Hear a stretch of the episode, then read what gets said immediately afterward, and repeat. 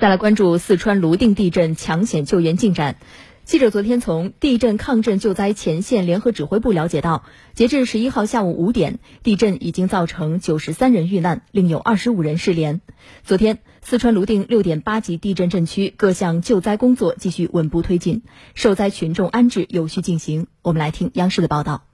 地震发生以来，甘孜州泸定县、雅安市石棉县共设置一百二十五个安置点，集中安置受灾群众一点七万多人。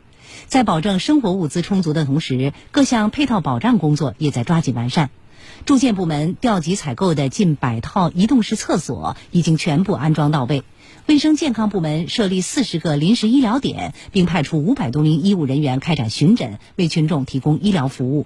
针对灾区，特别是高海拔地区天气逐渐转冷情况，各地进一步细化安置措施，备足棉衣、棉被等保暖物资。在泸定县德妥镇繁荣村，震后首批过渡安置房从昨天开始开工建设。安置房选址地势平坦，远离高山，首批建设约六百间活动板房，预计将在一周后投入使用。危房排查及灾后防病防疫等工作正在有序进行中。目前，每个安置点每天进行三次消杀，受灾村镇饮用水检测同步进行。那么，根据了解，按照地震响应终止的相关规定，四川省抗震救灾指挥部决定从二零二二年九月十二号的十八时起。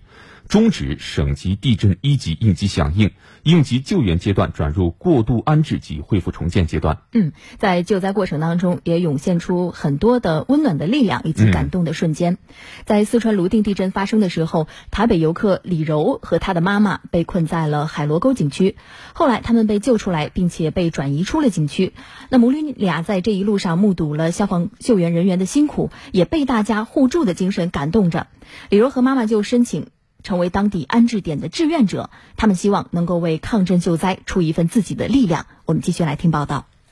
地震发生时，李柔和妈妈正准备泡温泉，突如其来的险情让母女俩猝不及防。有那个落石的声音，滑天掉在地上碎的声音，还有，然后我们冲出去去以后，就是看到旁边的树整排整排的往下倒，后面的山也在晃，所以我们就赶快酒店大堂人叫我们赶快往那边跑。